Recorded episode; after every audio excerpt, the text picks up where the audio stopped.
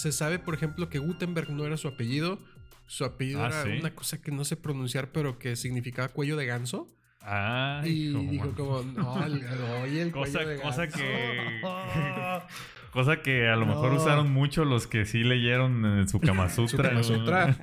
que es curioso, güey, porque el, el, el Kama Sutra, pues desde que te lo nombran o desde que uno sabe en la adolescencia que existe, como que piensas que es prácticamente un libro pornográfico, güey, ¿no? Y en realidad, o sea, trae hasta cómo tener una buena relación de pareja y cómo ayudar a tu de cómo ayudar a tu pareja en, en momentos difíciles.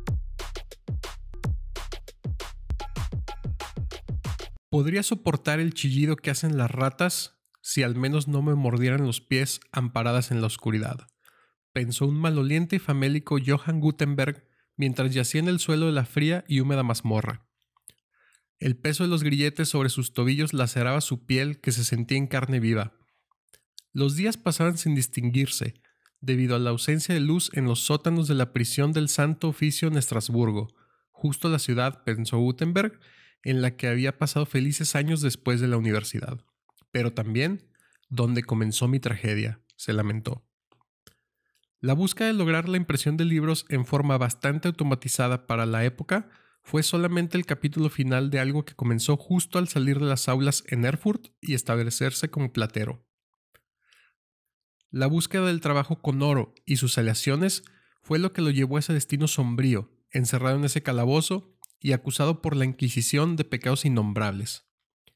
Mi tragedia comenzó con ese viaje, mi tragedia comenzó por esa ambición, llegó a gritar Gutenberg mientras era sometido a torturas de rutina por los inquisidores. Después de las torturas, Gutenberg estaba convencido ya de que las ideas no debían reproducirse, los libros no son para todos y su invento era un peligro. El conocimiento debe ser sagrado puesto que es legado por Dios. Pero todos esos pensamientos eran inútiles ahora porque Gutenberg sabía que su sentencia era cuestión de días. Aprender a trabajar el oro y sus aleaciones fue fundamental para que Gutenberg creara los tipos móviles de la imprenta. Con metal logró lo que nunca nadie había podido lograr antes usando las tablillas de madera. Y lo demostró con su libro de 42 líneas que seguramente sería quemado junto con él. Estos oficios casi alquímicos los aprendió Gutenberg durante su viaje en 1430 al lejano oriente, intentando emular el viaje del veneciano Marco Polo unos siglos antes. En Pekín aprendió a trabajar con la metalurgia, pero fue en Bombay donde aprendió la causa directa de su condena, cierta sabiduría oriental que él pensó que ayudaría a hacer más popular su invento. Con su invento destruido y prohibido, Gutenberg pasaba los días consumiéndose en la mazmorra, intentando no sucumbir a la tos que indicaba una muy probable tuberculosis. Ansiaba volver a sentir el calor, aunque fuese de la hoguera que habría de consumirlo, pero que lo liberaría de ese frío que mataba lentamente. En sus delirios, deseaba ser quemado en una pira con todas las copias de los libros que lo habían condenado, todas las copias de su Kama Sutra de Vatsayana de 42 líneas.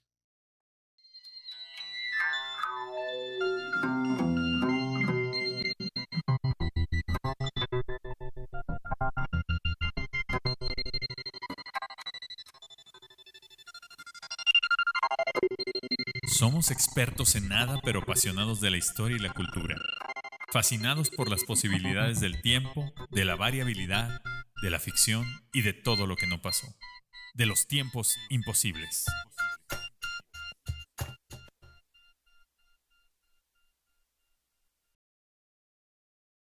Hola amigos, hola a todos, hola a todos los que nos escuchan, los que nos ven. Los que nos ven. Bienvenidos a este. Ahí la llevamos, ahí la ya llevamos. llevamos, ya. ya. Quinto capítulo de Quinto Tiempos cap- Imposibles. Quinto capítulo y 10 personas por capítulo se van. Ya, ya. Ah, pues ya, mira, si se multiplicara así de esa forma, nos faltan como cuatro mil capítulos para una audiencia decente. No, no, no, todo, todo muy bien. Muchas gracias ahí por sus comentarios y, y por la gente que, que- que nos ve. Eh, y pues les damos la bienvenida a este programa donde vamos a platicar de muchas cosas de las que pues, no somos expertos, pero nos divierte mucho platicar qué hubiera pasado si. Eh, yo soy Carlos. Ah, no, no, yo no, soy Carlos Michel. Yo soy tiempo detenido. Yo soy Pablo Hernández Mares. No, y te- lo que te iba a decir es que ya vi que vamos a hablar de algo que nos gusta mucho. Ah, Los libros, los Ah, no. libros, los libros, los libros. claramente. La bibliografía. La bibliografía. Tomándome la libertad de hablar en nombre de ustedes, eh, les doy la bienvenida ahora sí a todos a este capítulo 5, donde señalamos que no sabemos de nada, nada de nada, pero estamos muy contentos de estar juntos. ¿Cómo están? ¿Cómo los trata? Pues contento también de, de seguir platicando cosas que, que no pasaron, pero podrían haber pasado. güey. ¿Qué pensaron de este tema? De Está, está. Para empezar, me gusta mucho tu narración, güey. De, me, me, me imaginé a, a Don Gutenberg valiendo madre ahí en una mazmorra, güey. Porque además en aquellos entonces los castigos eran bien severos, güey, ¿no? O sea, es ya te cargó la chingada, te vamos a castigar y vas a vivir miserable todo lo que te queda de vida y va a estar vivo, ¿no? Y te vamos a matar. Entonces, Después. y además te- y, des- y después te vamos a matar. Entonces, como que en esta mazmorra maloliente, fría, húmeda, güey. Y, y que además, pues condenado por haber, por haberle dado una alegría al mundo. ¿no? Y no. Pues definitivamente son esos personajes que también, ¿no? Te, te, suelen eh, decir en, en la escuela, ¿no? Como de, es que su invento cambió el mundo, ¿no? Entonces es muy difícil pensar qué hubiera pasado si, si no hubiera continuado, ¿no? En esta... No, vamos a este intentarlo. trabajo. Vamos a ver, vamos a ver. ¿no? Yo creo que la mayoría, ustedes y, y la gente que, que nos sigue, que, que ve Tiempos Imposibles, sabe quién es Juanito Gutenberg, ¿no? Pero digo, para meter en, un contexto a, a quien no, además de que puede ir a agarrar el Google o la Wikipedia y buscarlo, eh, platicarles un poquito de su invento, que sí realmente se considera uno de los más importantes en la historia de la humanidad, que es la imprenta de tipos móviles. Se le conoce como el inventor de la imprenta tal cual, ¿no? Eh, y pu- pues, sin meternos mucho en él, en su persona, porque además es, es, es una persona un poco desconocida. No se sabe mucho de él. Se sabe, por ejemplo, que Gutenberg no era su apellido. Su apellido Ah, era ¿sí? una cosa que no sé pronunciar, pero que significaba cuello de ganso. Ay, y hijo, dijo man. como, no, el- oye, el Cosa, cuello de cosa ganso. que. cosa que a lo mejor No. usaron mucho los que sí leyeron en su Kama Sutra. Kama Sutra. Pero se lo cambia. Eso hubiera sido una gran revolución, o sea... Ah, Del señor cuello de ganso, Del ¿no? señor Sí, cuello de ganso, güey. Era alemán, ¿no? Alemán, Este, o sea, nacido en Mangucia, que ya no, no existe, pues. Y Estos alemanes muy inventivos siempre, ¿no? Sí, sí, sí. Le muy- echan ganas, le Muy echan ganas, innovadores sí, y sí, sí, sí. ahí inquietos, que ya lo hablábamos en el episodio pasado, que pues en aquellos tiempos no había mucho que hacer, ¿no? sí, no. Entonces había que inventar chingaderas.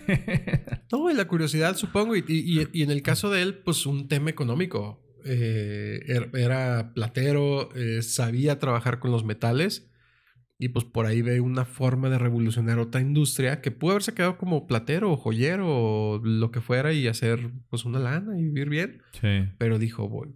ah, Pero no, no tenía mucha lana, ¿no? Era... fracasa económicamente. Fracasa. Fracasa, ¿no? le roban el invento, se hace ahí todo un desmadre, lo terminan encarcelando por Ok. temas ahí económicos, luego lo terminan liberando, como O dándole sea, su tuvo- lugar. había como un benefactor, ¿no? Que le, que le, di- le daba lana. Que, que le encargan la, que le encargan el, el no el Kama Sutra, la, la Biblia de 42 líneas, que es el, el invento Mm. o el primer libro impreso. Aunque se dice que hay otro por ahí, este, que, que fue el primero. Pa, pa. Pero un, El, un misal. el se rey del llama- cash. Se llama Misal de, misal de Constanza. Ah, Y que luego, luego ya se de- parece que se mostró que no, que fue posterior. Este, y bueno. Eh, pero, ¿cuál es la importancia de este invento? Eh, pues, para empezar, ¿cómo los libros? Él no inventó los libros. Mm. Los libros ya existían, tenían mucho tiempo. ¿Y cómo se hacían los libros antes? Esa es una, una parte que ahorita nos decías, a ver si sí, sí, te sí. acuerdas esta parte. Sí. ¿Les cuento? Dale, A dale. ver, ahí va. Según yo, lo que pasaba es que de entrada los libros eran como algo poco común, obviamente, y estaban eh, pues estaban resguardados o estaban o eran más como un tema exclusivo de las élites o de quien, quien acumulaba el conocimiento, que muchas veces eran las, la, iglesia, las religiones y tal. En aquellos años, pues lo que se usaba era un sistema de monjes copistas, que les llamaban, que yo me imagino que la vida era muy miserable, porque lo que hacían ellos era basados en, en, pues no era papel, güey, lo, lo, lo que hacían era en piel, piel de vacas, de cabras, de ovejas, que las pasaban por un proceso muy, muy riguroso para que pudiera quedar como un papiro, un papel, ¿no? Este, se usaban chinguerísimo de pieles para sacar hojas para lo que iba a ser un libro. Y entonces con plumas de que sí eran como plumas de, de aves, ¿no? Este, de ganso, de cuello ganso. este, eh, pues había güeyes que se dedicaban a copiar libros completos. Y esa era su vida, ¿eh? O sea, eh, marcaban dónde iba el margencito, marcaban dónde iban a ir las ilustraciones y de ahí a escribir a mano libros completos y muchos, pues, ¿no? Para las abadías, para los palacios y demás.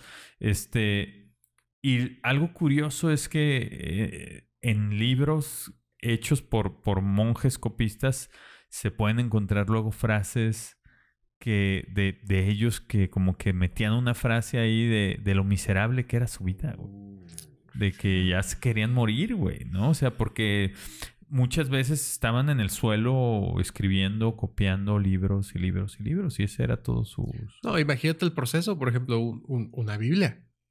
Sí. O sea, ¿cuánto, te, cuánto tiempo te toma copiarla letra por letra. No, o de ahí la importancia de este invento. Dos cosas importantes ahí.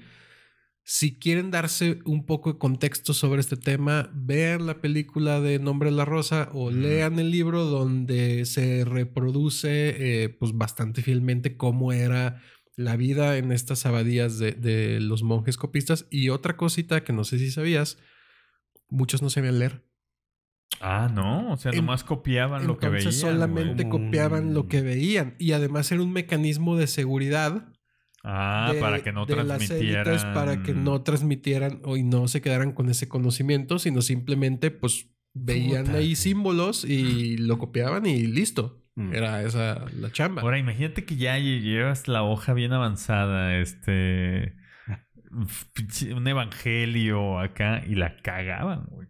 O sea, había una como navajita que con ese le levantaban la tinta y podían corregirle, pero si la rompías o algo, yo creo que era una bronca, seguro, ¿no? No, y, y, y, otra cosa que pasaba, reinterpretaciones. O sea, era un tema, De la fuente original, algún, algunas tablillas ahí perdidas en, en Medio Oriente o no sé, estas transcripciones que tanto alguien podía meterle pues algo ahí. o, o, muchas cosas se supone que fueron mal traducidas en su momento. Entonces, palabras que significaban una cosa, eh, al no haber una traducción exacta, pues se cambia por otra cosa y cambia todo el sentido. Y por ahí hay cositas que luego empiezan a descubrir que es que esto no quería decirse de esta forma. el, ¿Sabes? El, otro día está, estoy, estoy leyendo un libro que es una aproximación histórica a Jesucristo, ¿no? Y, y justo el autor pone ahí dos... retoma unos como fragmentos de libros antiguísimos de gente contemporánea, de, de un par de historiadores que fueron contemporáneos a Jesús y como que compara dos, dos, dos fragmentos que hablan de Jesús y hay uno que escribió Flavio Josefo, que es como el historiador más famoso de aquellos tiempos, que es como tal cual, descriptivo. Jesucristo era tal, tal, tal, así, tum, tum. Y luego toma el otro, que es el que como que parece que le pasó esto, ¿no? Que conforme fue pasando de un copista a otro, le fueron echando más flores, ¿no? Entonces decía, pues Jesucristo que bajó del cielo y los ángeles y tal. Y como que lo, pues lo robustecían, le echaban ahí de su cosecha para que pues al final dijera lo que necesitaban que dijera, ¿no? Entonces comparas las dos y dices, pues es más o menos lo mismo, pero este pues mucho más engrandecido en, en, lo que en realidad pasaba o era, ¿no? Seguro hay un montón de ejemplos como ese. ¿Y cuántos se perdieron en ese proceso? O sea, ¿cuánto conocimiento no llegó a nosotros con esos cientos de años de, sobre todo la Edad Media, que, que en nombre de la rosa tiene pues este tema también de ciertos libros que no, o sea, sí hay que copiarlos, hay que guardarlos, pero no hay que transmitir ese conocimiento y se puede perder un incendio. Ujú. Sí. Yo pensé eso, es decir, eh, es que ahí ya estamos en un momento de, de esta etapa, ¿no? La Edad Media. Porque si regresamos mm, al tiempo, a- o atrás, digamos, pues estaban toda la, la- la cultura eh, griega, o sea, sí había una cultura de, de los, de, de la biblioteca de Alejandría, ¿no? Que sí se, se, se, se buscaba mantener este registro. O sea, ya se entendía, no como quizá libros que eran más, este, tengo entendido, más como Sí, como rollos, ¿no? pergaminos, ¿no? pergaminos. Pero bueno, eh, o sea, venía esta, esta, esta tradición y luego eh, entra este periodo, ¿no? De entonces, no, este, que no, que no se lean, que se restrinja el acceso, que solo unos cuantos, solo para controlar la, información, que es casi una táctica de cualquier eh, gobierno, ¿no? Que, entiende la, importancia de- del conocimiento. Sí, y lo que vamos a ver ahorita con este tema de Gutenberg es, pues que sí, efectivamente, la transmisión del conocimiento tuvo un montón de consecuencias al final de la Edad Media. Pero entre estos monjes copistas y el invento de Gutenberg, hay también un periodo donde existe algo que se llama xilografía. No sé si lo Ah, ubican. Es básicamente sí, grabado. Lo, lo de la madera. Es madera. Mm. O sea, es madera, una tabla de madera donde, pues con un cincel con- o un con- formón ajá. o algo vas haciendo las palabras o la ilustración y todo. Tal cual como si fuera, pues, un grabado o como alguna técnica de impresión. Ya. Sí, y, le, le ponían tinta, ¿no? A, a Le lo ponían que... tinta y, Y lo ponían sobre listo. el papel o... Pero un proceso. Pero pues era un pedo, lento, güey. Porque súper te- lento. pues, o sea, es que hacías, o sea, el hacer la, el molde para cada cosa, güey. No, tardabas muchísimo. Y además, el tema es que una vez que tenías los moldes, pues tal vez sí podías imprimir varias veces, pero al ser madera, se desgastaba muy rápido Mm. y era muy limitado el número de copias que tú podías hacer con esa técnica. La gran invención de los tipos móviles son las letras. Sí, que O sea, que los tú puedes podías... ir cambiando y todo. Y en, pues, en una sola tablilla al final terminabas escribiendo la página tal cual, ¿no? Y hecha de, de un metal que es mucho más resistente, ¿no? Claro, Ujú. claro. que aguanta. Cosas que se consideran, o sea, ¿qué piensan ustedes que pudo haber cambiado después de- del invento de Gutenberg? Lo que para nosotros es solo una charla entre amigos, los expertos lo llaman ucronía, que es plantear cómo sería el mundo si el resultado de un determinado evento histórico hubiese sido diferente. En pocas palabras, un ¿qué hubiera sido si de la historia del mundo? O sea, O sea, ¿cuáles que, son como que no consecuencias se- directas? Que no, si no se hubiera hecho... no, no, no, no, no, es que sí se hizo. Ah, o sea, en, en lo real. en lo real. ¿Cuáles, ¿Cuáles son las consecuencias que ustedes identifican de- del invento de Gutenberg? Pues eh, es que estaba pensando como en otro episodio que tuvimos, eh, ¿qué pasa si lo traes vivo, no? Ahora y ve la biblioteca del Congreso de Estados Unidos, ¿no? Que, que siguen guardando los libros que se publican, ¿no? Cada año. Son millones, o sea, ya es una cosa increíble, ¿no? Sí. Este, o sea, que, que viera eso, o sea, más allá, eh, o no sé, la- las constituciones políticas, ¿no? De los países, pues, ¿no? Que, ah, no sé, desde cómo se conservan los primeros ejemplares, lo que decías de, del origen de las especies de, de Darwin, ¿no? Que platicamos en otro episodio. Eh, pf, o sea, Sí, que yo, yo creo que de entrada o- hubo una especie de democratización del conocimiento. No sé cuánto tiempo habrá tardado en permear el que haya muchos libros, ¿no? Pero seguramente cada vez hubo más y más y más. Fue muy rápido. Entonces yo creo que de porque a lo mejor él hizo la primera imprenta y después hubo una en cada ciudad, ¿no? Pero rápido, Rapidísimo. seguramente.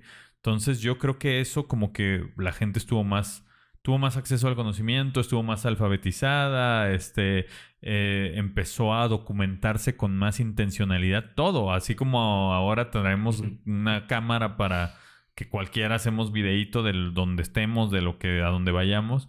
Yo creo que un poco así pasó, ¿no? Ya había mucha más posibilidad de, pues vamos a documentar también la historia de este pueblo, ¿no? O, la historia de nuestra familia o de esta ciudad o lo que sea. Y los periódicos, por ejemplo, ¿no? También está el despertador americano, ¿no? Las, estos, estos eh, medios masivos, pues, ¿no? Que entonces ya en ese transcurrir se abarata, que es como también una, una pues sí, ¿no? La, la, la curva En, el que se empieza a abaratar y entonces se, se, consume más y entonces puede vender más y se hace un... No, y qué interesante que menciones el periódico porque posteriormente el invento que sigue en importancia es la rotativa.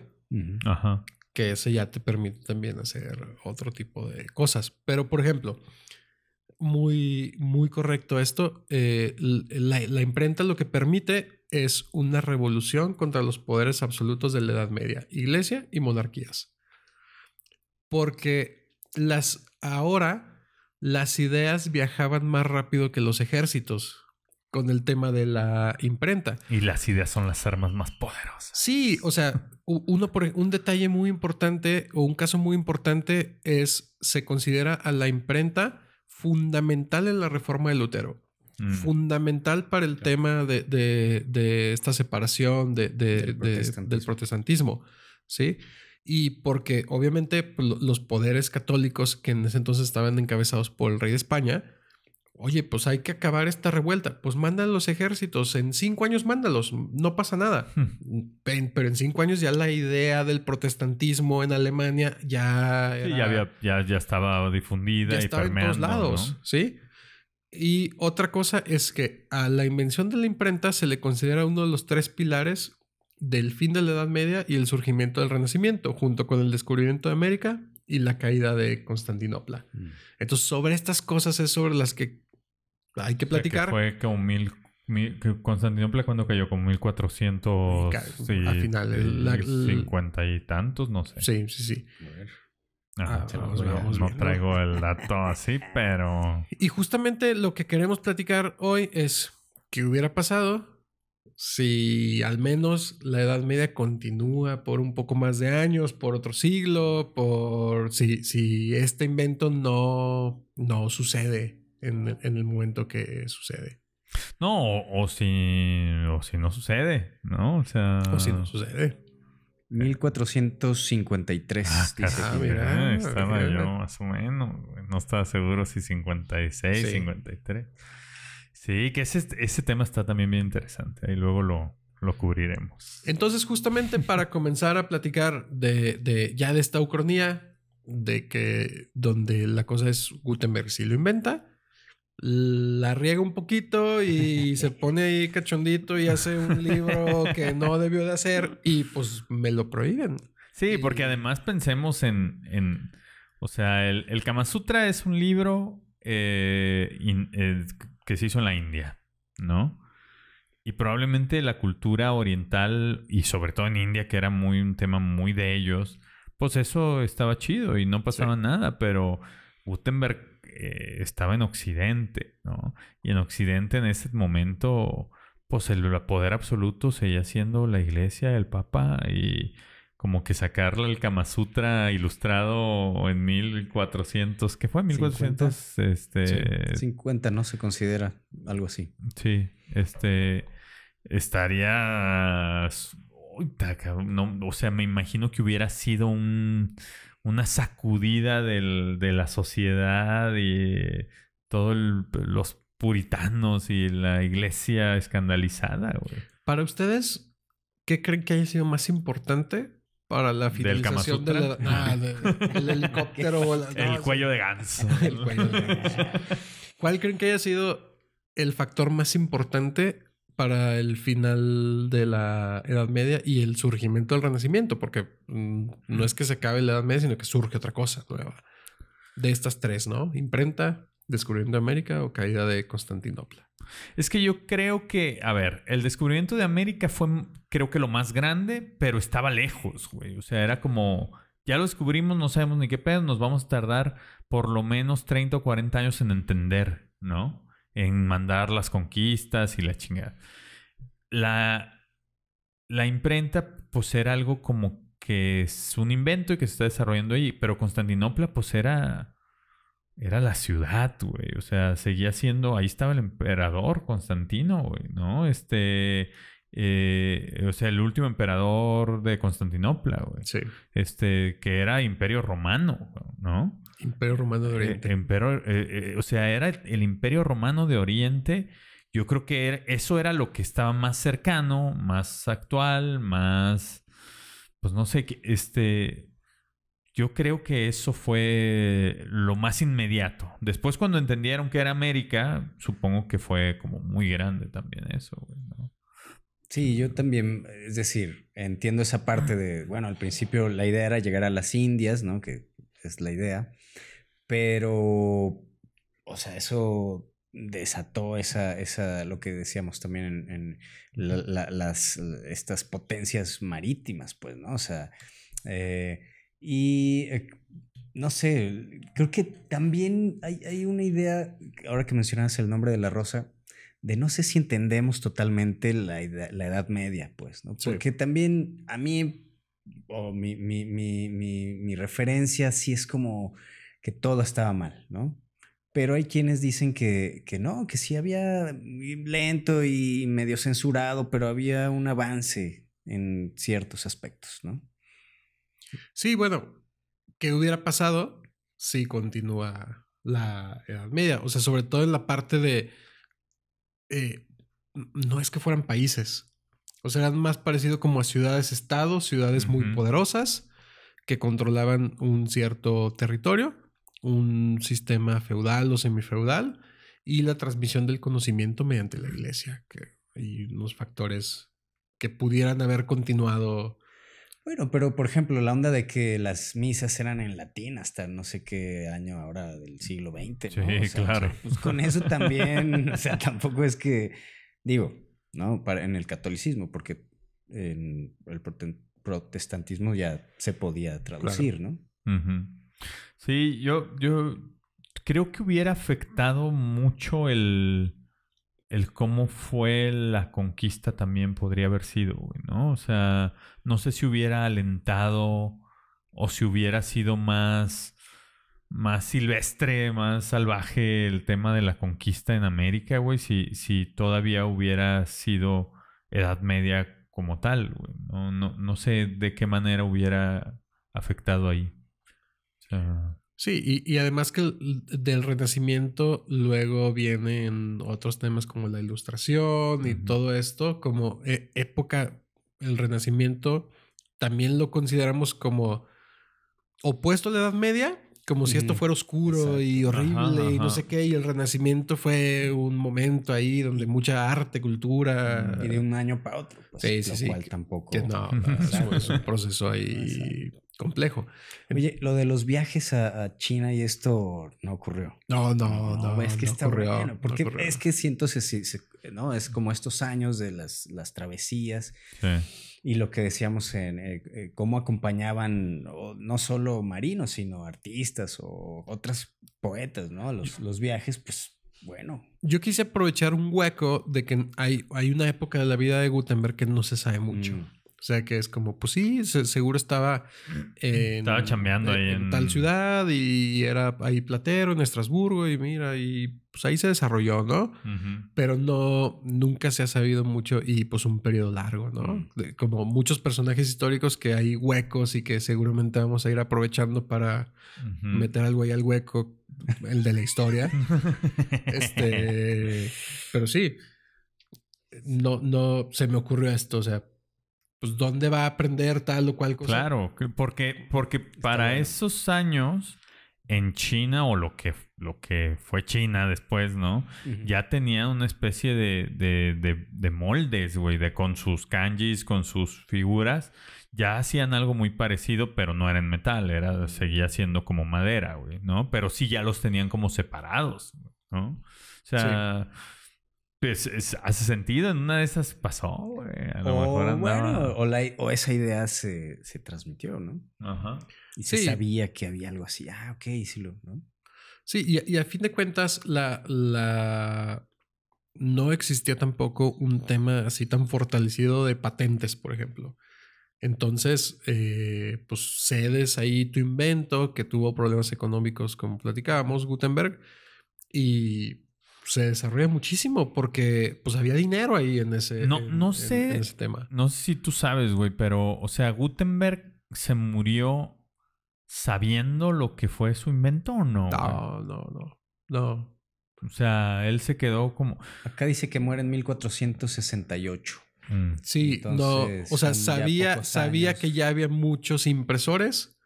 De hecho, el que toma la batuta fue su, como su discípulo al que le enseñó toda la onda, el que, el que empieza como a, a- a realmente producir eh, en gran escala, en gran escala para la época.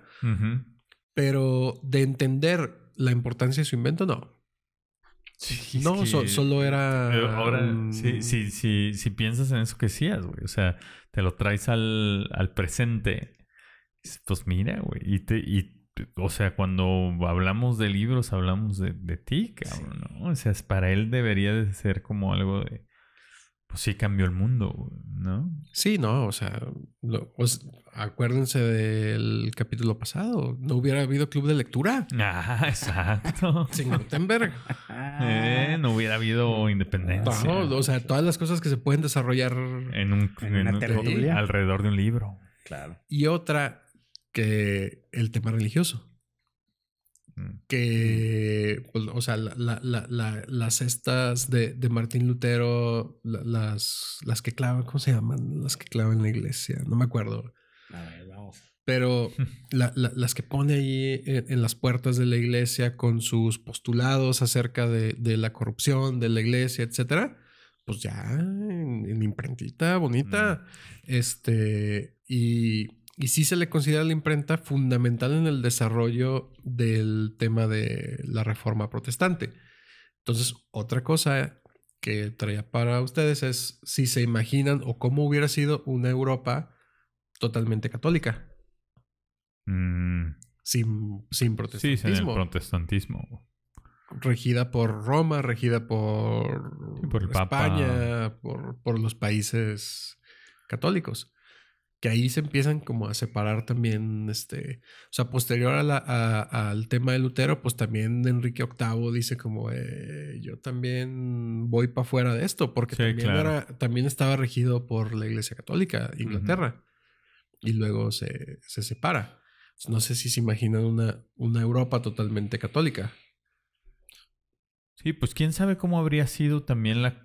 O sea, que si, si Europa hubiera sido totalmente católica, güey, sea, pensamos en, en el Reino Unido y Países Bajos y to- todos católicos, pues a lo mejor también América hubiera sido todo católico. Sí, ¿No? sí, sí, sí. Para empezar. O sea, en, en general, todo Occidente habría sido un solo gran bloque católico, ¿no? Regido por la, el poder del Papa y los reyes de España, muy probablemente. güey. Es decir, no, no, es que no, no me apareció, no, no, no sé cómo Sí. se llaman esas. Pero, a ver, pensemos, es decir, yo les decía en, en un piloto, por ahí creo que es el piloto de esos que sí- los, ah, los Ah, privilegiados que Solo ya para lo- los suscriptores Ajá. que van a... Que van a ver. Este, la onda de que sí, o sea, el catolicismo tiene una, una cuestión de, de distinta, ¿no? De ver la vida y, y- y- y- que eso se impregna en, en lo que decíamos también, ¿no? O sea, en el, en el espíritu o la, el, el ser mexicano en, en nuestro caso, ¿no? Que está muy presente y que la diferencia con Estados Unidos también en cierta parte estaba desde ahí también, ¿no? O sea, su, su religión y cómo ellos ven la, la vida y cómo ven a, a la naturaleza y a, a su desarrollo, al trabajo, distinto un poco al, al catolicismo. Entonces, un, eh, digo, el presidente ahora Biden es, es católico, pues, ¿no? Pero, eh, um, y sigo pensando que, que estas cosas tan grandes, eh, es decir, si, si fuera ese bloque católico eh, a toda América, Europa, eh, se empiezan a, a degradar, pues, ¿no? Siempre surge... Sí, sí, sí, sí. Difícil surgen nuevas, nuevas tendencias más locales, más. Los, en las zonas abandonadas, pues. ¿no? Que no son... Ah, algo que, que está bueno para esa misma reflexión del, de un, un catolicismo más predominante. O sea, si, si el. Si Gutenberg hubiera impreso el Kama Sutra, güey. Y eso es con lo que sale sus 150 copias, ¿no? Este. Y la iglesia católica agarra y dice, güey, te pasaste lanza, esto está prohibidísimo, quema las copias, persigue a los que las tienen, este y tal. O sea, hubiera sido, yo creo que hubiera, se hubiera creado también más como un, un satanismo alrededor del tema de los libros, güey. Sí, seguro. ¿No? Como no solo no va a pasar, no vamos a dejar que pase, güey, ¿no? Y entonces, ¿quién sabe cómo hubiera sido la persecución para cualquiera que no estuviera autorizado por las abadías de tratar de hacer un libro, ¿no? O sea, porque ya vimos que el cabrón que se animó vino a poner aquí ilustraciones de, de lo de prohibido. posturas. De, de De posturas. posturas. Que es curioso, no- güey, porque el, el, el Kama Sutra, uno, pues desde que te lo nombran o desde que uno sabe en la adolescencia que existe, como que piensas que es prácticamente un libro pornográfico, güey, ¿no? Y en realidad, o sea, trae hasta cómo tener una buena relación de pareja y cómo ayudar a tu de cómo ayudar a tu pareja en, en momentos difíciles, este, eh, la importancia de los vínculos, del amor y, o sea, como que esa parte de las posturas y eso es parte del libro, pero no es ni una tercera parte del libro. Sí, no, no. Y aquí me da pie para que platiquemos un de poquito sus también. posturas de favoritas. sus- ¿cu- ¿Cuáles son sus tres? No, no, no. Eh, y las del público. No, las del Ah, público menos. No, las del público no. Eh, no, no queremos saber tanto. Estos libros que se pueden prohibir, ¿no? Estos libros que puedes decir, oye, esto está mal, no sé qué. Sí existió este tema. ah, sí, sí existe. Pero claro. fue, pero fue posterior al tema de la imprenta. Sí, libros censurados, lib- libros que, que estaban calificados como o, o heréticos, inmorales, que afectaban la fe, sobre todo por el tema de la iglesia y posteriormente también muchos gobiernos como hacia ciertas ideologías, ¿no? Lo que les quiero preguntar, de lo que más o menos se imaginen, ¿qué libros creen que pudieron haber sido prohibidos por la iglesia después de 1500 y No, cacho? pues la Biblia negra. Ay, ¿y esa cuál es? La, pues la de la iglesia satánica, güey. Esa es, esa es la... Pero eso es casi contemporáneo, Sí, ¿no? Eso de es del año del siglo de- pasado, de sí, Anton sí, sí. LaVey y Aleister Crowley. O sea, de la historia como es. Pero de la digamos, historia como es. O digamos desde prohibidos. 1500 para acá. Este, pues la, el origen de las especies. Ya, fácilmente. ¿No? Este, ¿qué más podría haber sido prohibido? Eh, pues cualquier cosa que hablara de del libre pensamiento, güey. O sea, de, de creer lo que tú quieras, güey. Supongo que eh, Copérnico, ¿no? Y su... De ciencia. eh, De eh, ciencia. Newton seguramente sí, sí. tampoco ah, Sí, o sea, gustaría mucho. cualquier cosa que pusiera en duda que había un pues la teoría creacionista que ya la habíamos mencionado, Sí. ¿no? O sea, cualquier cosa que dijera puede haber más que solo la razón de un Dios que nos creó. Hay ciencia, hay universo, la Tierra no gira, no es el centro del universo, no somos los únicos, hay aliens, está E.T., o sea, todo lo que no fuera de Dios, güey. Yo creo que fue súper prohibido. Ya, ya cuando la iglesia no lo puede detener, el tema de, de- de esta transmisión de las Mm. ideas y se democratiza y todo, lanzan en 1564 algo que se llama Index Librorum Prohibitorium. Ay, cabrón. O sea, sí. O sea, no te pases de verga y no leas estos del, del latín. Ok. Pero no creen que eso es como, como la censura hoy, pues, o sea... Sí, sí, sí, sí, sí, sí, sí, sí. ah, Pero sí, sí, pero me refiero. Mm, eh, eh, su objetivo le sale por el otro lado, pues, o sea, en lugar de Sí, lo, más, buscas. sí. No, de- de- depende, ¿No? De, depende de quién. O sea, puede haber gente que sí diga, esto no lo voy a hacer. Porque alguien me dice que está mal y, o sea, hay gente que puede tener esta capacidad de decir como, ay, y hay, y hay otras personas que pues, lo, lo quitas de tu vida y listo, Ah. ¿no? ¿Y qué libros había ahí, güey? Ahí te va. Fíjense, estuvo vigente desde Van a ser 1564. puras ñoñadas, güey. Desde 1564 hasta 1966. ¿Cómo hacer vino? Hasta 1900... 166. 1966. Sí. O sea, nuestros papás ya habían nacido. Sí, cuando todavía, ¿Todavía existía esa lista, güey? el Index Librorum Prohibitorum. Sí. Échate. Se llegaron a contabilizar 4000 títulos censurados. Incluyendo libro vaquero. De algunas personas. El libro vaquero. Empezando por ese. el de, Ya- el de- ya- ya- yo creo que ya es en el 66, ya había, Ya, ¿no? seguro, güey. Ya. ¿Qué, qué hubo con la adolescencia? ¿Qué hubo con tu cuerpo? Sí, no. Hubo incluso, no solo libros, sino autores cuya obra completa se consideraba. Ah, pues sí, claro, ya censurada. subversiva y Sí, por ejemplo, Galileo, Ah, pues claro. Copérnico, Mm. Kepler, Descartes, Montesquieu, Erasmo de Rotterdam, Emil Sola, Balzac o incluso Víctor Hugo. Balzac también y Víctor Hugo. Toda la obra. ¿Y Víctor Hugo por qué, güey? Pues, no, no sé, por Te dije, Pues güey. o sea, ni siquiera es como que. Ah, este libro de las brujas, güey. o Este libro. Manual para ah, hacer Sí, manual para hechizos hacer hechizos. Manual para hacer bombas, ¿no, güey? O sea, sí, sí, sí. los cosas- miserables. Los ¿no? miserables. Pero además, había otra categoría. Había ciertos autores que no estaban mencionados en este, en este index y que simplemente no se consideraban libros censurados, sino eran prohibidos, se llamaba prohibidos. Prohibido pensar en ellos. Prohibido pensar en ellos. Schopenhauer, Ah, pues claro. Nietzsche y Marx. Mm. O sea, esto, o sea, los que sí eran Ah, bueno, de Marx, de acuerdo, ¿eh? Me suscribo. Ay. los que sí eran definitivamente ateos, los que sí eran definitivamente anti-iglesia, ni siquiera entraban en esta categoría, sino que Uh. era otra. eh, Ah, órale. Otra categoría donde Ese, excomunión, excomunión. vámonos. Este, esto no lo puedes leer. Siento decepcionarlos, pero dice que el libro vaquero surge hasta 1978. Y. No, no tuvo No esa, sé. esa insignia, No. porque es un honor estar en esa, Estar en esa En la lista. Sería un honor. Ahí les va algunos. A ver, si, si los. si los hemos leído. Ya libros, libros, no tanto autores, sino, por ejemplo, de la educación de Rousseau. Mm, eh, Madame Bovary de Flaubert. ok. Justine y Juliette del Marqués de Sade. Mm. Ese ah, sí, pues claro. ese sí. ese- ese entiendo hasta nuestras mamás nos lo prohíben. Uno más contemporáneo, El segundo sexo de Simone de Beauvoir. Mm. Otro, Crítica de la razón pura de, De Kant. Kant.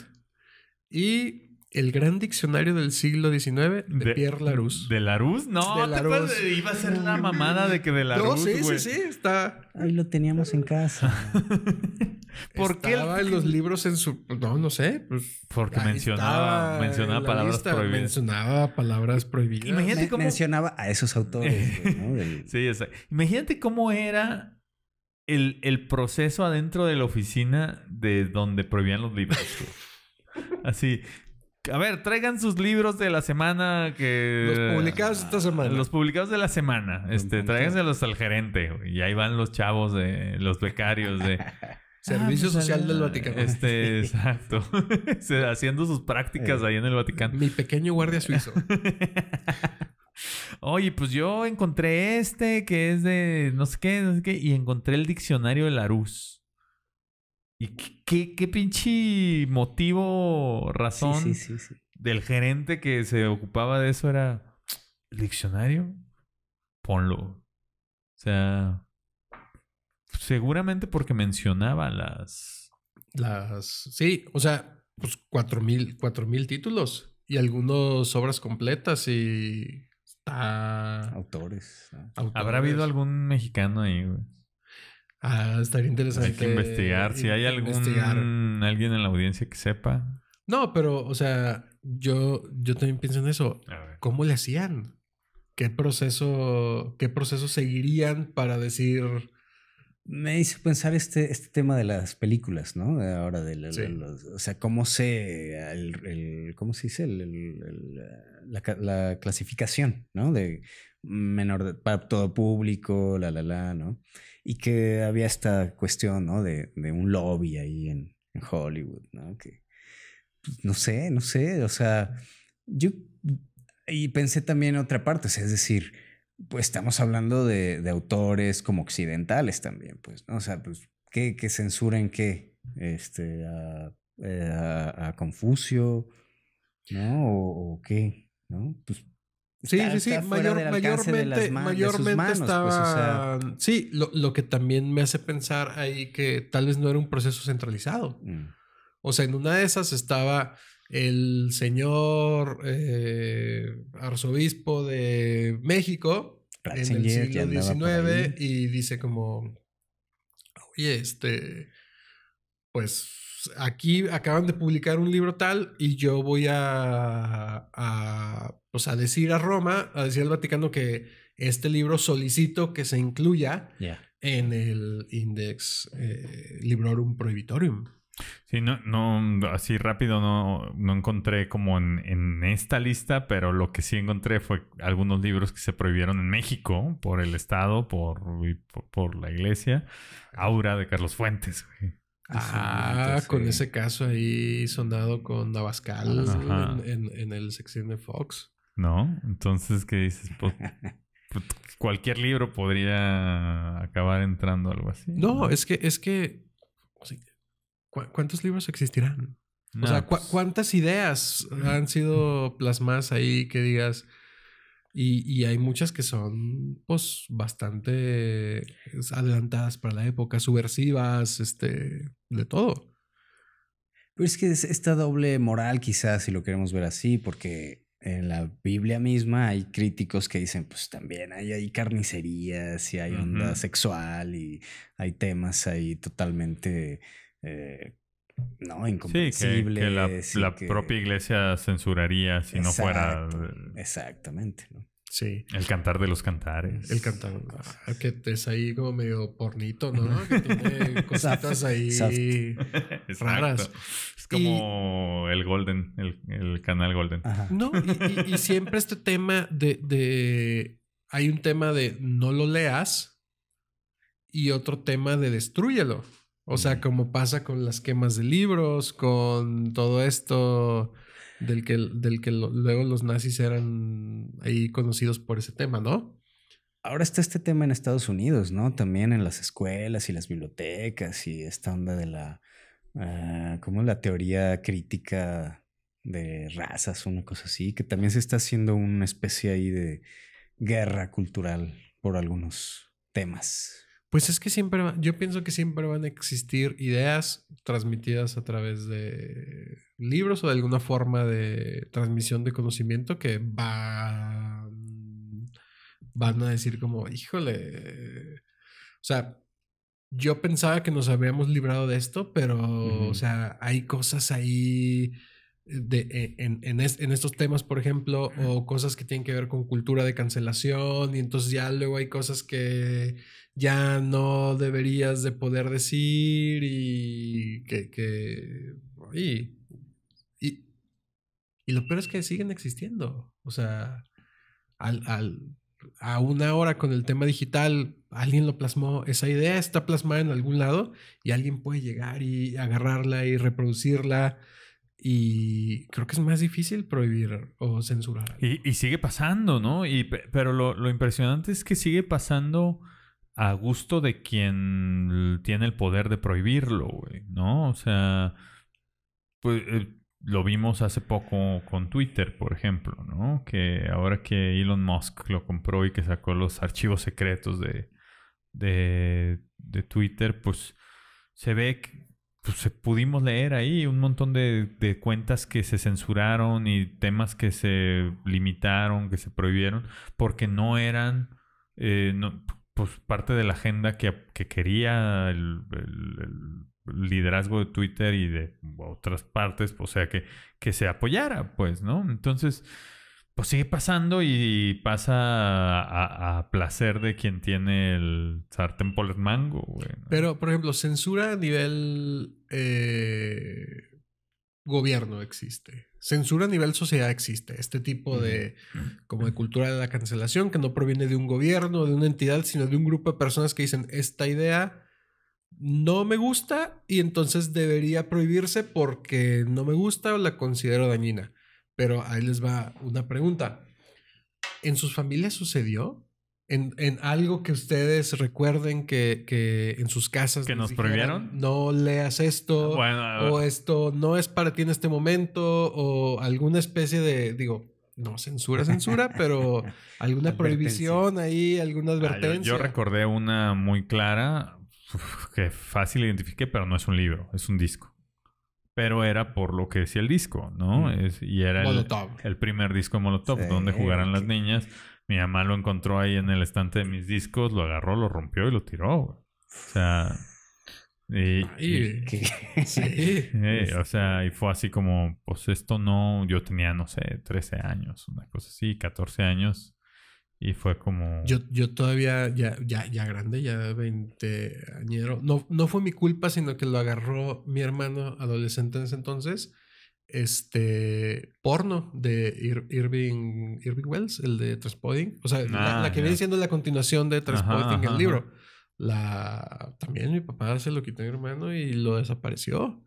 Y, pero me acuerdo mucho, por ejemplo, cuando estaba yo más morro, tal vez 7, 10 años, eh, uno que era una edición de, de... ¿Se acuerdan que la revista muy interesante de repente hacía como edicioncitas de libros? Ah, sí. Una Sí, sí, edición de muy interesante que se llamaba El mono desnudo de Desmond Morris, Mm. que era un libro antropológico y que tenía un chingo de desnudos. Entonces era, era como. Porque se llamaba el mono como- sí, desnudo. Sí, sí, sí, sí. Y, y- y de temas de comportamientos y de sexualidad humana, pero a nivel antropológico. Y pues sí lo agarraba y. Ay, ¿qué, qué está pasando? Y, y ese El me acuerdo- cuello del ganso. El cuello del ganso. y ese, me- ese sí fue uno que. Por Los ejemplo, mi- catálogos de lencería. Mi, mamá dijo: No. Ya- bueno, no. eh, no, es que los catálogos, no, pero. Sí. no, es que a mí me. me sí, Los te- catálogos de intimísimo. yo no, pero yo tengo recuerdo de los tintes de cabello de que usaba mi mamá. Ah, Solo esa- o sea, cuando íbamos al supermercado o a la tienda, no sé, solo ese, ese, es- esos estantes, hasta la fecha, eh, los veo.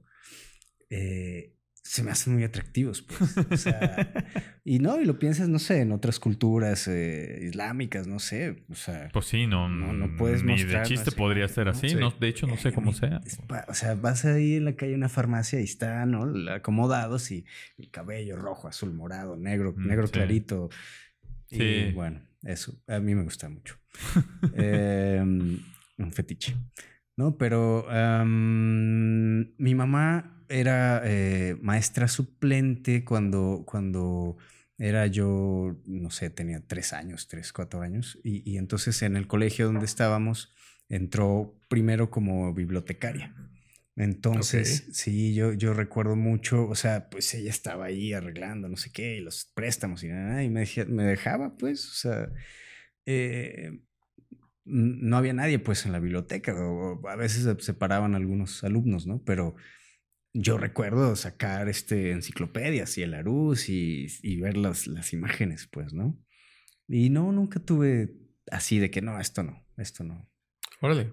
Y, y lo de Molotov lo recuerdo también, más lo escuchábamos, o sea, por eso les digo. Sí. Obviamente, sí, obviamente, claro. Yo te volví a juntar dinero y, lo volví a comprar. Marilyn Manson, ¿no? Ah, Marilyn Manson. también, o sí, sea, güey. que pues no, te, no era como nada. O sea, si lo analizas ahorita, pues no, no, no, No, era un señor nada. Era un maquillado, coreógrafo, güey, haciendo coreografía, güey, ¿no? Con ahí algo Los Simpson, los. Simpson. Ah, sí, No los nos- no Simpsons sí es cierto, güey. A mí no me dejaban ver los Simpsons Los al principio. Ya más sí. grandecillos sí, pero igual. de muy ni, o sea, de niño, pues no era como, no, güey. Sí, y, y es, y es chistoso porque en las familias eh, normalmente te pueden, es más fácil que te prohíben otras cosas que un libro, Ajá. ¿sabes? Po- porque también Bueno. hay como una onda de, ay, es que está bien que lea, pero no sé si, este, Sí, a esto. diferencia de Los Simpson o de Marilyn Manson o de Molotov o de ver MTV o Beavis and Butthead o Ah, Beavis and otra cosa que dices. Ren Stimpy. Eso, Ren Stimpy, que Ren Stimpy también era una cosa que a mi papá no le gustaba que viéramos. No le gustaba. Sí. Sí, claro. Pero ya no era tanto como en Los Simpson. Ah. No, es que es cierto esta contradicción, porque vas a, a Papirolas o alguna cosa aquí local de promoción de la lectura, Guadalajara, capital mundial del libro. Eh, Y leerte va a ser libre, ¿no? Y leerte Dallas y toda esta onda. Pero luego dices, ay, pero esto no. Bueno, entonces, ¿en qué quedamos? Pues. Sí, a, a mí solo me tocaron esos, esos momentos, pero pues hay, hay, hay censura en, en gobierno, sociedad, familia. Y, en cierto modo, eh, pues también que tanto deberías de tener acceso en ciertos momentos de tu vida, que ahí la familia juega un rol importante, a cierto tipo de conocimiento. Hay, mu- hay mucho que puede ser muy fuerte para un niño que no lo vas a entender. O sea, ponte a, Claro, ponte a, claro, le- claro. ponte a leer cosas que... o- o- Freud. Pues no lo vas a entender. Sí, ni te va a interesar, ni te va... No trae caricaturitas. pues, Claro, no sí, no. Pero traes 14, 15 años y te encuentras uno de Nietzsche y ya te sientes como que hubieras descubierto una verdad así de... Y yo me acuerdo que, pues, chico que no, no recuerdo qué edad tenía, pero también adolescentón, en, no, no me acuerdo ni de dónde te- había un libro de Lacan, ¿no? Este, y como que empecé a leer a Lacan y era como, ay, güey, este, ¿y esto qué onda? Este, y luego, eh, como que de ahí me pasé a Zizek y empecé a leer ondas así que, que sí como que estás en una edad más susceptible a que adoptas. Bueno, y es que además eh, no eliges lo que hay en tu librero cuando, cuando estás morro. O sea, es lo que hay, es lo que en algún momento tus papás decidieron comprar o les regalaron o alguien les donó o llegó a tu librero por alguna razón. Y ese es tu universo de cosas que puedes leer hasta el momento en el que tú ya dices, pues ya voy a intentar yo buscar algo que quiera comprar yo. Y pensando en esto, los quiero llevar a noviembre del 2011 al auditorio Juan Rulfo en la Feria del Libro, como si ustedes fueran el El mismísimo Peña Bebé. presidente. todavía no presidente, pero casi. Ah, estaba de. presidente, Estaba ah, sí, es candidato, cierto. estaba candidato. Sí, sí, sí. El, el querido Peñita Bebé. ¿Cuáles son los tres libros que más impacto tuvieron en su vida? La Biblia, pero no la leí toda. no. No, a ver, yo, yo creo que el primero que voy a decir, güey, es más un tema anecdótico por lo que representó ese libro, no, no por el libro que era en sí, pero yo me acuerdo que de muy chavo, pues no sé, 10, 11 años, yo veía en el librero de mi mamá una, un libro tote así de obras completas llamado Nervo. Mm. Y Ahí fue cuando te hiciste poeta. Exacto, de ahí salió la poesía, güey. No, y pues como que lo veía llamado Nervo y era una de estas ediciones muy bonitas, como viejas, con pasta dura, este, Sí. ilustradas y la madre. Y un día lo agarré, güey. Yo tendría unos 12, 13 años, yo creo. Sentí curiosidad y pues en ese tiempo no había ni redes sociales, ni internet, ni TikTok, ni nada, güey. O sea, lo que había era o la tele o los libros o los videojuegos. Y yo tenía eh, ciertos horarios para ver tele, ciertos para jugar videojuegos y lo demás pues tenía que ver qué hacía. Entonces pues sí, agarré ese libro lo empecé a ojear. Y dentro de las obras de Amado Nervo hay una que se llama La Amada Inmóvil, que se lo hizo, este, pues es, para, para su mujer muerta, güey, ¿no? Y, pues me, me pareció un libro cautivador, muy bonito, pues pura poesía viejita de Amado Nervo, ¿no? Entonces, eh, de ahí empecé a leer más, más, más de Amado Nervo, pues era todo un libro, tote así, güey. Y, y pues ese libro yo creo que te diría que fue el primero que, que tuvo impacto en mi vida porque a, a- a través de ese libro yo descubrí que me gustaba leer, ¿no? La madre inmóvil y el cuello de Eh, ganso. y el cuello de- también. Yo dije inmóvil porque estaba dormida como Juliana Sánchez. ¡Ay, no! Sí. mm, Mamado nervo. sí, exacto. güey. Este, y de ahí me brinqué a otros poetas, ¿no? O sea, pues ahí estuve leyendo. O sea, en tu otros. caso fue poesía. En mi caso, yo empecé a leer poesía. Desde Amado Nervo hasta Bukowski, güey, ¿no? O sea, me acuerdo cuando descubrí que había poetas como Bukowski, fue así como. Ay, cabrón, ¿y este señor qué onda, güey? ¿No? O sea, me, me, me intrigó mucho el. Pues, pues, cómo escribía este güey. O sea, ¿qué, qué chingados traía en la cabeza cuando se ponía a escribir. Y sí, como que mi temprana adolescencia estuve leyendo poesía, güey. Este, Amado Nervo, este, Jaime Sabines, Tagore, este, Bukowski. Señor Pablo.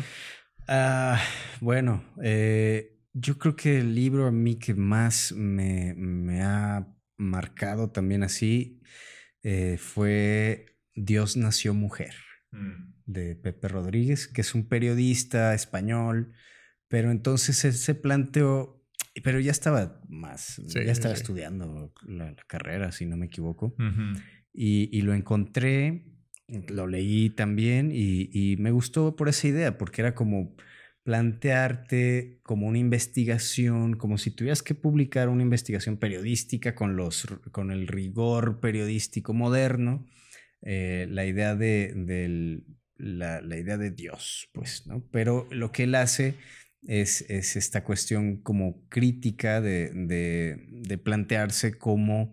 eh, de alguna manera, eh, las primeras ideas y con las pruebas que hay, ¿no? Eran más femeninas que masculinas, pues, ¿no? Y yo en ese tiempo estaba ya en una etapa eh, de mucha, eh, pues, no sé, de, de cuestionarme, ¿no? La- lo que había aprendido en mi casa, ¿no? Y, y ese libro me, me soltó más ya hacia un ateísmo más definido, pues, ¿no? Porque me empecé a, a preguntar eso, pues, ¿no? O sea, ¿por qué es Dios, Señor, con barba y esta imagen? ¿Y por qué no es mujer? Pues, ¿no? Y, Sí. y es un buen punto. Y entonces dicen, no, es que fue un, bueno, su planteamiento es esto, ¿no? Y, y- y lo que presenta ahí es como decir, bueno, este, fue un esfuerzo definido por eh, destronar a estas diosas, pues, ¿no? Para Claro. implantar la- lo masculino, ¿no? que- que va conforme al- a, los, a las civilizaciones y tal, ¿no? Ese, ese, ese fue uno de mis libros. Yo creo que en mi caso también el que considero más representativo de mi vida va a estar chistoso porque también fue ya grande, o sea, tal vez 18, 20 años, eh, y fue darme cuenta... El Kama Sutra de el Kama Gutenberg. Sutra de Gutenberg, del señor cuello de ganso. No, fue darme cuenta que, que había leído ya cosas ahí, pues, de, de narrativa, de divulgación, de todo, dentro de un proceso natural, con muchos que me gustaban y todo, pero fue darme cuenta de que podía reírme a carcajadas leyendo. Mm. Y me sucedió con un libro muy, que, que muchos no considerarían que es gracioso, pero es American Psycho de Ah, ya.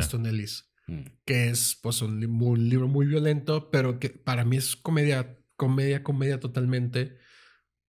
Siento que está escrito tam- también como en un tono ahí de, de comedia y me carcajeaba yo solo leyendo y decía, "Güey". y lo, lo leo así como una vez cada dos años o así otra vez. Porque me, me gusta mucho, no sé, ha- habla muy mal de mí que Sí, psicópata americano, o sea, lo, lo que más risa que te más- da. Sí, pero, pero tiene momentos muy, muy hilarantes y, y sí, yo, ay, güey, ¿cómo, ¿cómo un libro me hace sentir esto? Me, me- pasó, por ejemplo, cuando, cuando me empezó a gustar el cine, era como, ¿cómo veo una película y me hace sentir mal? Ah, esto Mm. está mal, esto no, no, no lo estoy entendiendo. ¿Cómo? Pues todo tenía que ser bonito, Jurassic. Park y aventura y, Park. y sentir, pero, pero, pero veo esto y me estoy sintiendo mal, me estoy Ajá. sintiendo mal físicamente. Y con este libro fue como, no estoy leyendo un libro de chistes, Ajá.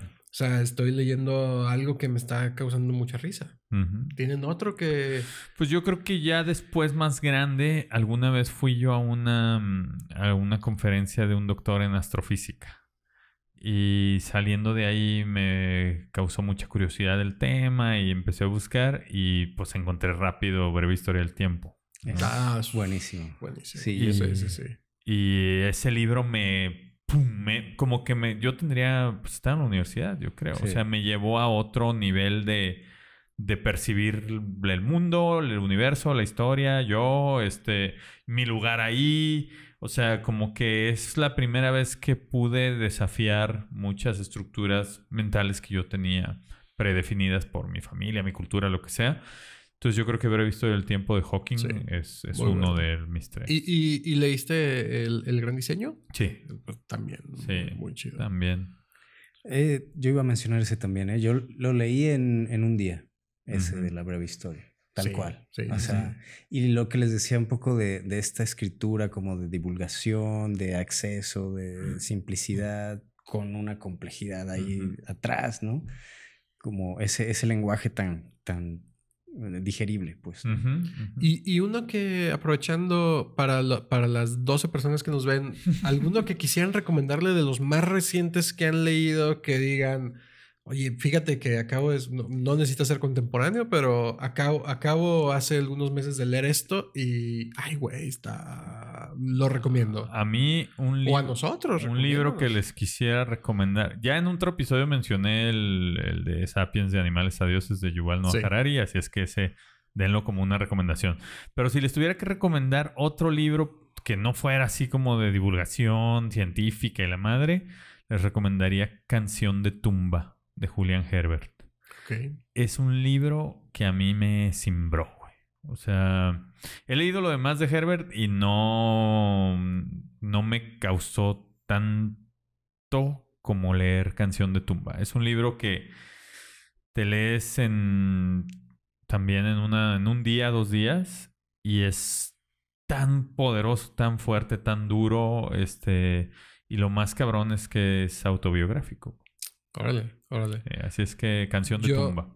Yo, un- uno de los descubrimientos más recientes es el hombre que confundió a su mujer con un sombrero. Lo habíamos platicado en- Ah, en, lo en platicamos alguna, alguna vez, sí. vez, de Oliver Sacks, un, un neurólogo, y habla de casos reales neurológicos muy interesantes y además pues te explica también ahí como cier- ciertos temas de, del funcionamiento del cerebro.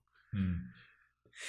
Eh, yo eh, leí eh, ahora en, en la- por la pandemia La cuarentena de Leclésio. No sé si se pronuncia así, Sí. pero eh, es este premio Nobel eh, francés que, que vivió en México unos Sí, años también. y- JM, Sí, JM ¿no? y entonces, no sé, estaba, estaba pues ahí en, en el, en la- en el confinamiento, en la en casa, y lo leía, pero obviamente se, se escribió años atrás y habla de otro momento y es una ficción, pero es muy, es muy bonito y, y- y tiene muchos paisajes y, y sus personajes que, que acostumbra usar. Este, son como muy entrañables. Es premio Nobel, ¿no? Él es premio Sí. Nobel, sí. Muy reciente. Sí. reciente. No, Oigan, sí. y aparte de esto, ¿les gustaría escribir un libro? Y sí, claro. ¿de qué? De, ah, De- ¿Por dónde le De darían? ucronías. Ah, espé- espérenlo pronto. Espérenlo pronto con las ucronías de tiempos imposibles. No, pues claro que me gustaría escribir un libro. Tuve la oportunidad de participar en una antología de cuentos que hicimos unos amigos y yo. Eh, en el 2011 se nos ocurrió escribirlo. Hicimos un, un cuento cada quien. Y en el 2013, de algún modo, nos lo pidieron para presentar en Bellas Artes. Ay, qué chido. Y en el 2013 se, se presentó en el Palacio de Bellas Artes y fue algo muy impresionante, güey, que yo que no, no soy escritor, me gusta escribir, pero no me considero como un escritor tal cual, te- tenga, haya tenido la experiencia de escribir y fue escribir cuentos, ¿no? Este el libro se llama Casi Toda Historia. Mm. Pero si yo escribiera mi propio libro, yo creo que no, no, no tengo claro qué sería. Sería probablemente una novela, Sí, igual novela. este, una historia que no sé, como la de Fritz Haber, que no puedas dejar de leer entre el bien y el mal. ¿no? sí, yo Este, igual novela. Algo, algo policiaco, algo novela negra, no sé. mm, No sé, sí. Eh, un amigo, eh, Jonás, eh, Sí. le, le mandamos saludos si escucha esto. eh, él decía: Es que los periodistas no se consideran escritores, pero escribimos un montón. Sí, pues Sí, escriben. Todo el día, o todos los días, o mucho, o mucho, pues, ¿no? Y entonces por ahí tengo yo un- un- una idea de, de hacer una recopilación de, de unas notas que estuve escribiendo por como cinco años, ¿no? Para, de, de- temas eh, médicos, pero eso... Pero eh, están pues totalmente desconectadas, ¿no? Sí. Pero sí me gustaría escribir algo de, de no ficción ahora, ¿no? O sea, algo de investigación periodística como tal. No. Sí, eso yo sí. Suena Pudiera, sí, interesante. sí.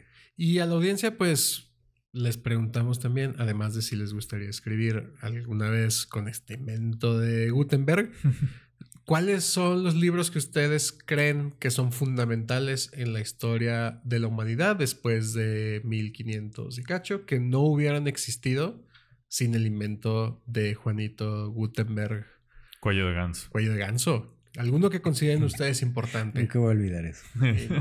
Y, no, y- y ese era su- su apellido original.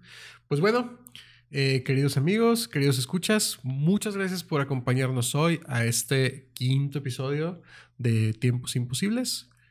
¿Qué les pareció? Pues a mí me, me hiciste recordar la Amada Inmóvil y Amado Nervo. Este fue, fue, fue una buena experiencia.